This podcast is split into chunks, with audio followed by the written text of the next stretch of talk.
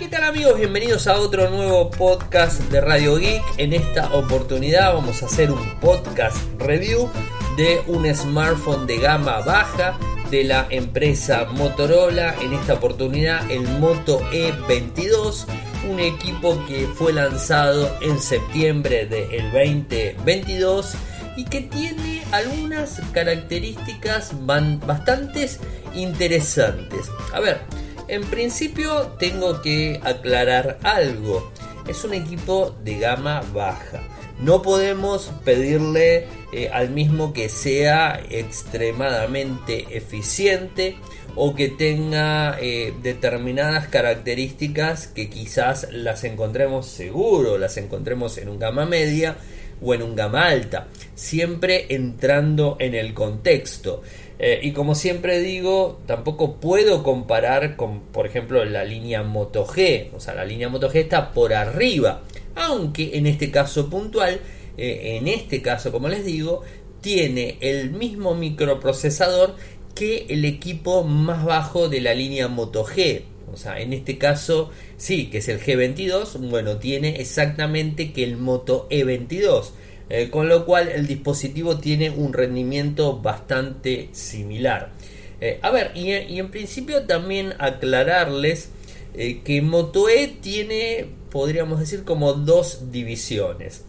Una división en donde tiene muchísimo menos este, capacidad y, una, y, la otra parte que tiene una capacidad aceptable. ¿no? y cuando hablo de capacidad, específicamente les hablo del el microprocesador, la memoria RAM y la memoria ROM.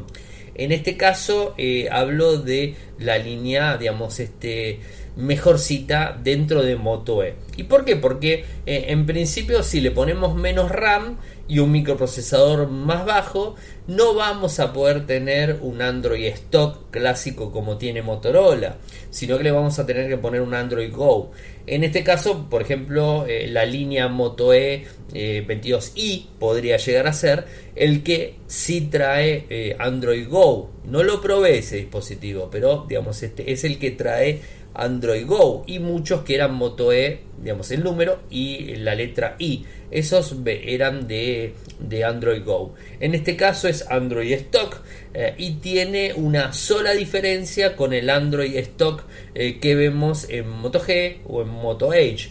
Eh, digamos, más allá que tiene My, MyUX, que es este lo que sería la parte de, del diseño personalizado del equipo, no tiene acciones este, que, que sí trae, por ejemplo, los Moto G acciones como por ejemplo el mover y que eh, se dispare la cámara, bueno, y ese tipo de cosas, el, eh, digamos, la captura con tres dedos, bueno, esas opciones eh, que están incluidas en, en las Moto Action, bueno, no están en el Moto E22.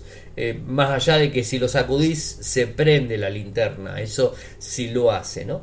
pero bueno, eso es un poco lo que quería aclararles, ¿no? Y siempre tengan en cuenta que voy a hablar sobre este equipo y sería absurdo que lo compare con un gama media, porque por supuesto la gama media lo va a superar.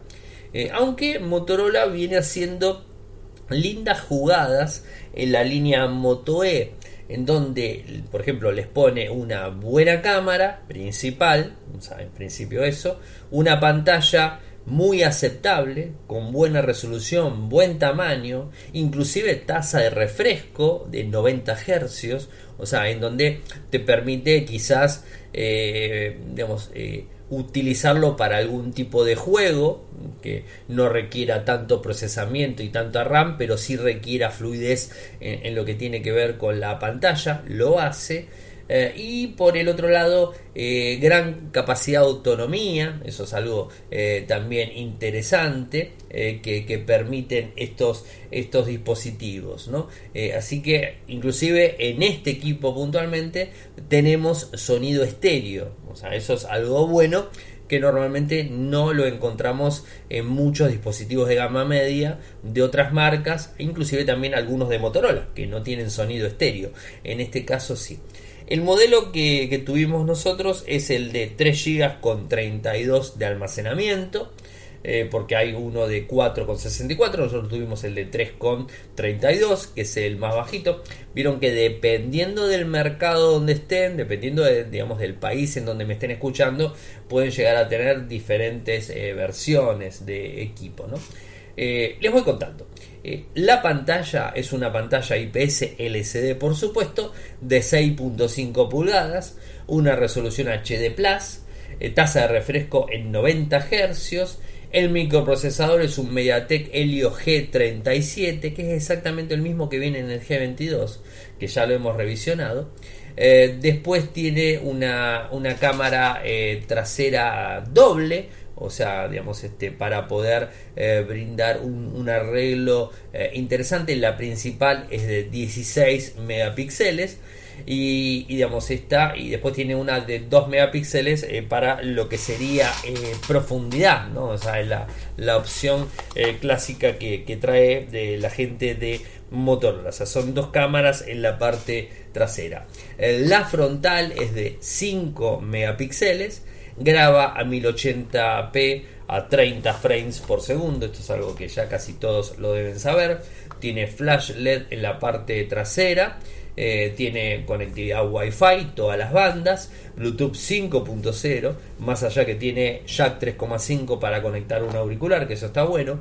Viene con USB Type-C, eso es interesante porque eh, además te permite que, cargues, que lo conectes con cualquier tipo de cargador, eso la verdad que es algo bueno.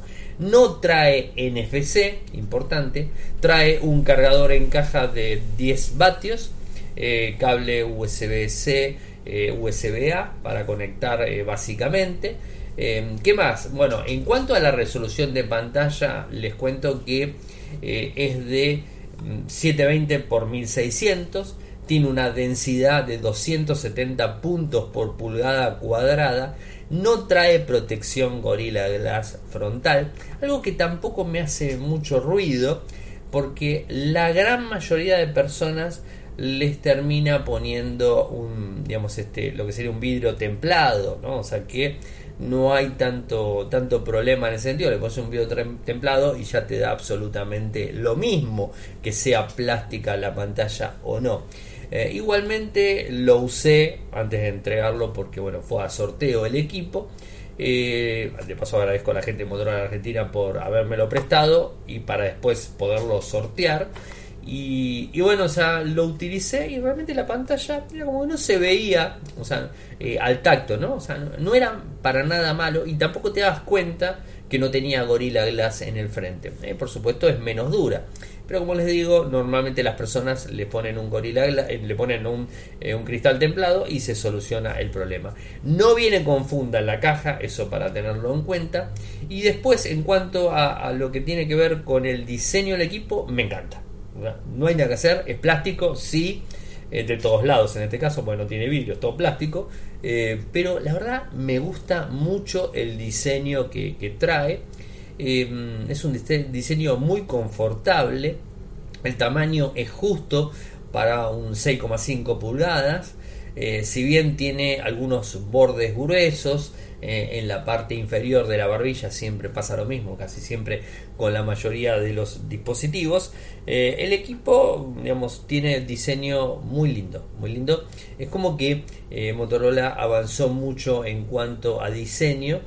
Y no solamente en gama alta, sino que también en el Moto E22 lo vemos este, sin ningún tipo de problemas. O sea, se ve que el diseño es excelente, así que no, no, no hay problemas en, en, ese sentido. Inclusive el peso es muy livianito, 172 gramos.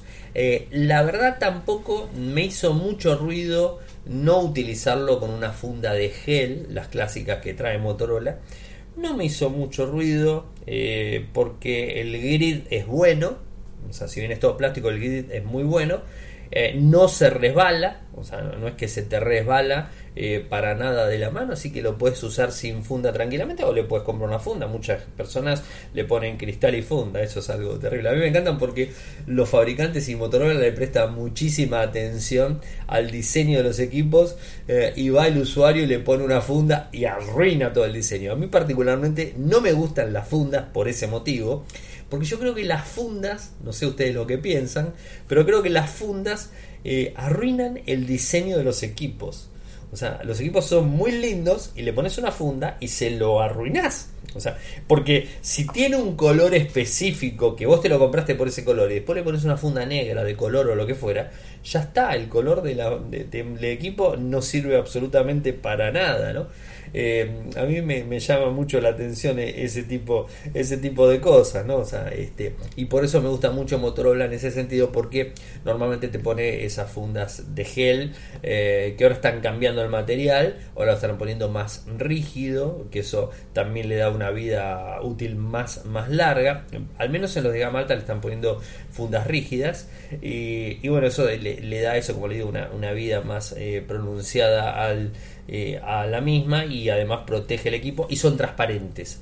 Con lo cual el diseño del equipo lo ves. ¿no? a veces uno quiere, eh, quiere que su teléfono sea lindo y si le pones una funda y, digamos, lo hace tipo medio armatoste. ¿no? A mí particularmente, disculpen que insista con lo mismo, no me gustan las fundas. Eh, inclusive este, si tengo que ponerle funda porque no me vino en la caja, no le pongo. O sea, lo uso sin funda excepto que sea un dispositivo que se resbale muchísimo, que tenga Gorilla Glass atrás y se me resbale mucho de la mano y bueno, le tenga que poner funda, si no, eh, no le pongo nunca.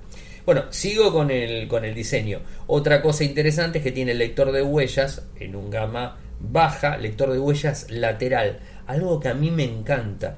Me gusta más el lector de huellas en el lateral que en la pantalla o que en la parte trasera.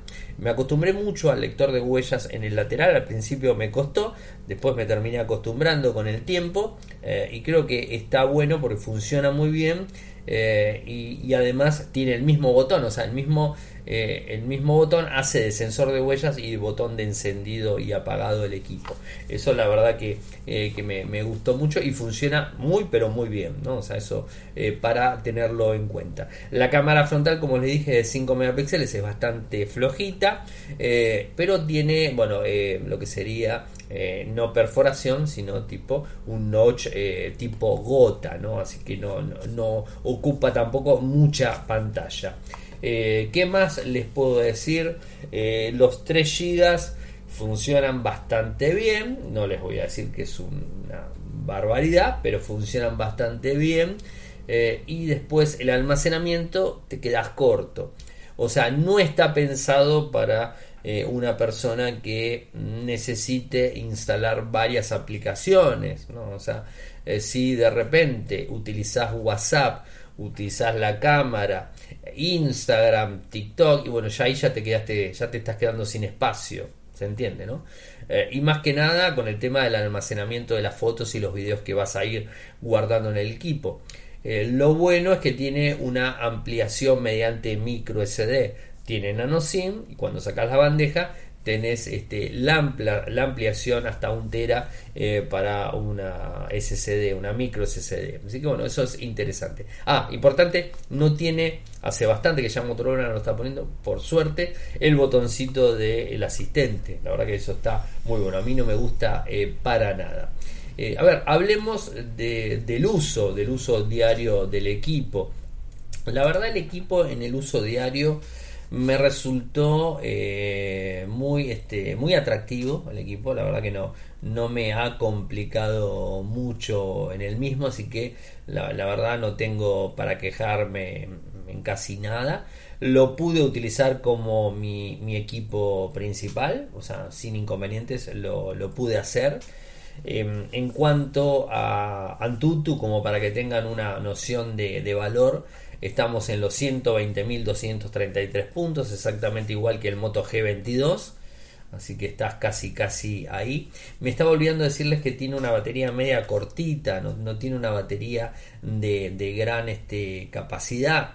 O sea, estamos hablando de 4020 eh, miliamperes. Entonces, este, el equipo eh, casi casi que te está rindiendo 5, 6 horas de pantalla y no mucho más. Así que vas a tener que cargar el dispositivo bastante exigido en el día. Eh, pero el microprocesador hace muy buen trabajo. eh, y, además el, tema de, la pantalla, si lo tenés de forma automática, eh, no gasta tanto. Si lo dejas en 90 Hz, por supuesto va a utilizar, utilizar más batería. Lo que sí les recomiendo, y más que nada en este equipo, como para ganar fluidez, o sea, se gana fluidez, no velocidad, porque en definitiva la velocidad se la da el microprocesador, pero sí un poco la, la fluidez se la das en pantalla poniéndolo a 90 Hz. Yo particularmente utilicé en 90 Hz el equipo eh, y era como que era bastante más fluido. Eh, en cuanto a pantalla, hablemos de pantalla. Eh, si lo utilizas en interiores o en un lugar en donde no haya demasiada luz, no vas a tener problemas, vas a ver perfecto, de hecho la resolución es buena y vas a poder ver eh, los videos de, YouTube, de Netflix, de Amazon, de lo que sea, sin inconvenientes en la pantalla. Es de buena luminosidad, generosa por cierto. Eh, así que bueno, en ese sentido no vas a tener problemas. Ahora el problema quizás radique en el momento que salgas a la calle y que tengas muchísima luminosidad, como puede llegar a ser el sol que te está dando de lleno en tu cabeza tengas la pantalla, bueno, ahí se te va a complicar. Inclusive si lo pones, eh, digamos, en brillo máximo, es como que cuesta quizás un poco ver eh, la pantalla. Como que le falta claridad al equipo lúmenes, en definitiva, ¿no? O sea, eso es este, en definitiva lo que le está faltando al dispositivo. El brillo automático funciona perfecto. En el interior no tuve problemas. Particularmente eh, trato tampoco de estar abajo del sol, eh, así que lo he utilizado en transporte público sin problemas, lo he utilizado en la calle con claridad convencional, o sea, sin que me esté dando el sol, no tuve problemas, o sea, eh, realmente no tuve inconvenientes con el equipo. así que, bueno, eso es como para que, lo tengan en cuenta. Es simplemente esto, quizás pasa a la playa, querés sacar fotos y bueno, va a costar un poquito. Vas a verlo. De hecho, hice filmaciones mm, de día con sol arriba, que, las van a ver. Están en Instagram como siempre. en mi nick, Ariel Mecor. Eh, y este, ustedes van a ver las filmaciones que está con el sol y no tengo problemas. O sea, filmó. O sea, eh, lo pude hacer, ¿no? Así que en, en ese sentido no, no vas a tener inconvenientes. Pero a tenerlo en cuenta el tema de los lúmenes.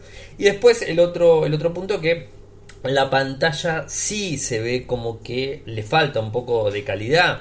De hecho, como bien les dije, tiene 270 puntos por pulgada cuadrada, en donde una eh, resolución perfecta estaríamos hablando de 400. De cualquier forma, se ve muy bien para ver videos, no, no critico la pantalla y menos por el costo del equipo, la verdad que no es para absolutamente nada criticarlo, o sea, no, no, hay problemas en ese, en ese sentido. Eh, eso por un lado. Después el tema cámaras. Eh, a ver, la cámara principal de día, tanto fotos eh, como videos, es muy buena. La verdad, me sorprendió, o sea, no, no me dejó de, sorprender. Eh, no, no pensé sinceramente de que iba a tener una cámara tan, este, tan buena, por así decirlo, eh, porque en sí, buenas fotos, buenos videos, eh, bastante buena estabilización, por así decirlo, no, no tenía una mala estabilización. Lo que sí puedo criticar, quizás, pero bueno, poniéndome más en exquisito, ¿no? Es que el sonido que tiene el equipo cuando graba la filmación es un poco opaco. O sea, no es un sonido, mm, digamos, eh, con brillo, eso sería, ¿no? No tiene tanto brillo el sonido. Pero la realidad es que estamos hablando de un teléfono económico y que podés filmar a 1080p a 30 frames por segundo y no tendrías inconvenientes. Y, tampoco piensen, ah, no, 1080p. A ver, tengo en estos momentos que va a venir un podcast review más adelante, el Moto G72, que estamos hablando de Moto G, tiene una cámara de 108 megapíxeles y el valor es el doble de esto. O sea, lo que sale el Moto E22, el Moto G72 lo duplica. y no graba en 4K, graba en 1080p. Todavía no lo probé del todo, ¿no? pero ya les digo porque ya se los confirmo eso, porque es así, en 1080p, pero a 60 frames por segundo. O sea que tampoco piensen, ah, no, no me graba en 4K. No, no, hay equipos de gama media que no graban en 4K. Hay muchos que no graban en 4K. O sea que que esté grabando a 1080p tampoco significa que sea malo. Mm, lo que pasa es que, bueno, obviamente 30, 60 frames por segundo eh, hay diferencia porque, por ejemplo, si estás grabando eh, a un chico corriendo, un, digamos, este, un chiquito que está corriendo, bueno, 30 frames por segundo, quizás el video salga medio entrecorta, exageradamente lo estoy diciendo, ¿no? Eh, y en 60 frames es como que va a capturar mejor la imagen de ese video, ¿no? Pero bueno, nos, ponemos muy en exquisitos, ¿no? Y recordemos de vuelta el valor del dispositivo. de noche lo probé la verdad que bien. El video. El video la verdad que bien. No me puedo quejar. Ahora las fotos es como que más o menos. De vuelta. No le puedo pedir mucho. Están las fotos para que ustedes las vean. Están publicadas las fotos. Eh, están publicados los videos. Vayan a, mi cuenta de Instagram. Eh, y van a encontrar las fotos, los videos de prueba. Y bueno, a ustedes ahí mismo juzguen qué es lo que les parece. La verdad, de día me encantó. El zoom, eh, por supuesto, en la cámara principal es digital, nada de óptico, o sea, eso es lógico, ¿no? Por el costo. Eh, y la verdad que lo hace bastante bien. Y es bastante rápido el dispositivo, es como que, mm, digamos, este.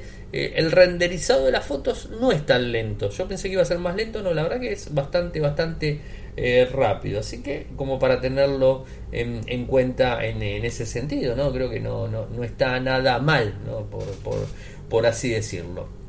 Eh, ¿Y qué más les puedo, les puedo hablar? Vino con Android 12.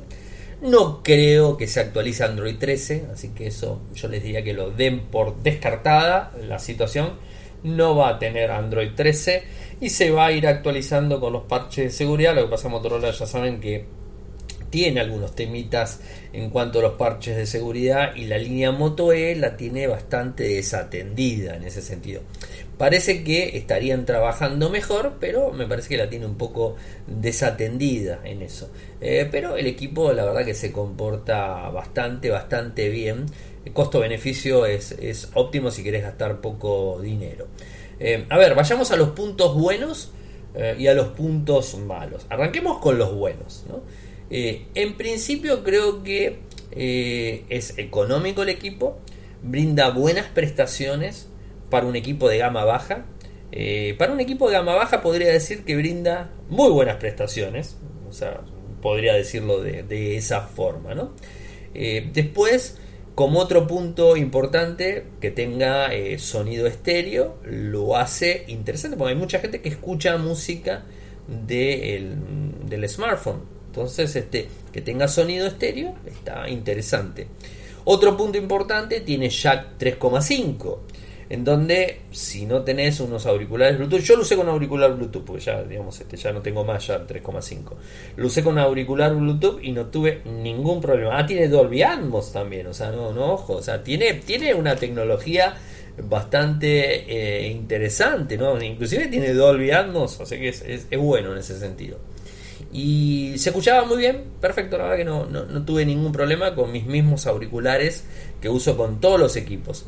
Eh, pero tenés la opción de que no tenés auriculares Bluetooth, le conectás el jack 3,5 y lo seguís usando sin problemas. USB-C está bueno eh, porque ya es un estándar el USB-C y que no tenga USB-C te complica quizás un poco para cargar. O sea, el micro USB eh, es bueno, en su momento fue muy bueno pero recuerden siempre que el tema del movimiento cuando lo estás cargando quizás se termina arruinando la ficha del equipo o que ese sería el problema porque si se te arruina la ficha del cable bueno no importa cambiar el cable. Pero el USB-C es como que eh, al ser igual de los dos lados es como que es mejor. A ver, es una, es una cosa mecánica, en definitiva.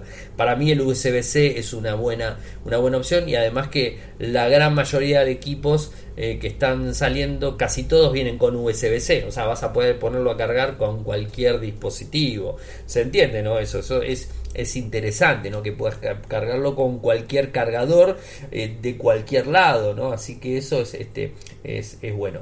Em, y otro punto bueno a, decirles, la verdad que el rendimiento es bastante rápido para el micro que tiene, o sea que es interesante. Lo malo del dispositivo, bueno, yo qué sé, no habría sacado una versión de 3.32 y habría sacado directamente 4.64, ¿no? Entonces, el giga de RAM se te va a agradecer porque el equipo va a andar mejor y los 64 creo que sería lo mínimo, mínimo, mínimo eh, para poder utilizar el smartphone, creo que sería 64 GB. A ver, lo mínimo, les recomiendo a todos los que pueden, compren de 128 para arriba, obvio. Eh, pero 64 para un equipo de baja potencia económico creo que sería lo que debería tener. Pero vamos de vuelta. Si se lo vas a dar un chico aunque los chicos quieren iPhone, ¿no? Pero no importa. Pero si se lo vas a dar a un chico o a un adulto mayor que de repente quiere sacar buenas fotos, quiere estar en las redes y quiere tener WhatsApp, este es el equipo ideal. No va a gastar mucha plata y va a hacer absolutamente todo eso sin problemas. Y el equipo va a rendir porque es muy fluido. El Android que tiene lo hace muy fluido. Eso también sería un punto importante a tener en cuenta. Negativos, este, eh, como le dije, el tema de, de la RAM y la ROM del equipo.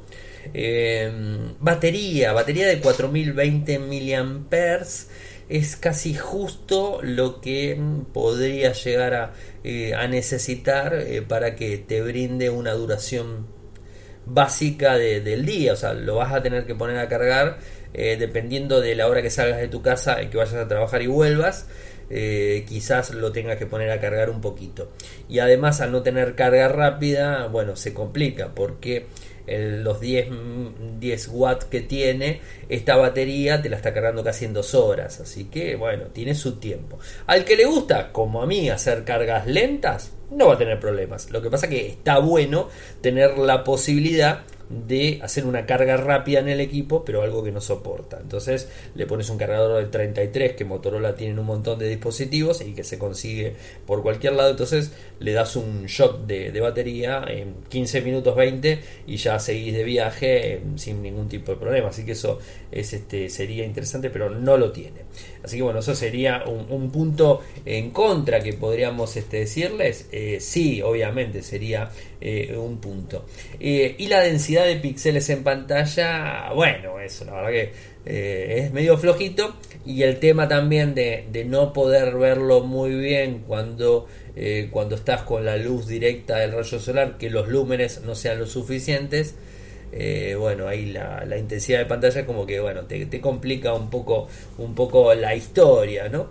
Eh, pero nada más, creo que no se le puede pedir mucho más. Ah, me olvidaba hablar de la cámara frontal. La cámara frontal se comporta muy bien de día, de noche floja, floja en todo sentido. Fotos y videos flojas. Eh, a ver, para hacer una videoconferencia no vas a tener problema, para hacer una videoconferencia en WhatsApp ningún problema, en Zoom, en lo que fuese, no vas a tener problema, para sacarte una fotito de día, de selfie, no tenés problema. Eh, pero bueno, se te complica un poco a la noche, ¿no? O sea, pero bien, a ver, de vuelta, el costo-beneficio del dispositivo. ¿Cuánto le doy al equipo? Realmente, si pienso en gama baja, de vuelta a lo que les aclaré al principio, pensando en gama baja y le tengo que dar un 8 al equipo porque la verdad que me ha sorprendido en gama baja mucho y más habiendo comparado con otras marcas, otros dispositivos, la verdad que me sorprendió bastante porque brinda bastantes opciones por ser un gama baja, así que eh, le damos un 8 eh, tranquilamente al dispositivo. Conclusión general del equipo, eh, un equipo óptimo para un uso no muy intensivo, eh, para una persona que no es muy exigente. Creo que es un equipo ideal para gastar poca plata y tener lo justo mínimo indispensable para poder moverte, estar conectado, eh, tener eh, capturas de fotos en el momento y videos en el momento. Creo que es un equipo interesante y bastante económico. Y me falta únicamente contarle los valores. Bueno, valores. En Argentina está, creo que acaba de aumentar acaba de aumentar. Eh, sí, 48.999 pesos. Vieron que Argentina va moviéndose. Y otra aclaración que les hago. Este podcast review lo estoy grabando a día 2 de marzo del 2023. Así que si lo escuchan más adelante, el valor puede ser otro. O sea, este, más abajo no creo, más arriba seguro. De hecho les cuento que eh, los valores los tomé la semana pasada y estaba más barato. Tampoco tanto. O sea, este, estaba esta hora 48.999 y la semana pasada estaba 46.999. O sea que tampoco fue tanto, no importa. Eh, en Brasil, este equipo, calculo que ese problema no lo tienen. En Brasil está 1.169 reales. Em, en México está 3.399 pesos mexicanos. Eh, en España está 119 euros. Estados Unidos saben que no lo tienen, lo pueden conseguir, pero hay que ver si les funciona. Eh, así que bueno, esos serían los valores.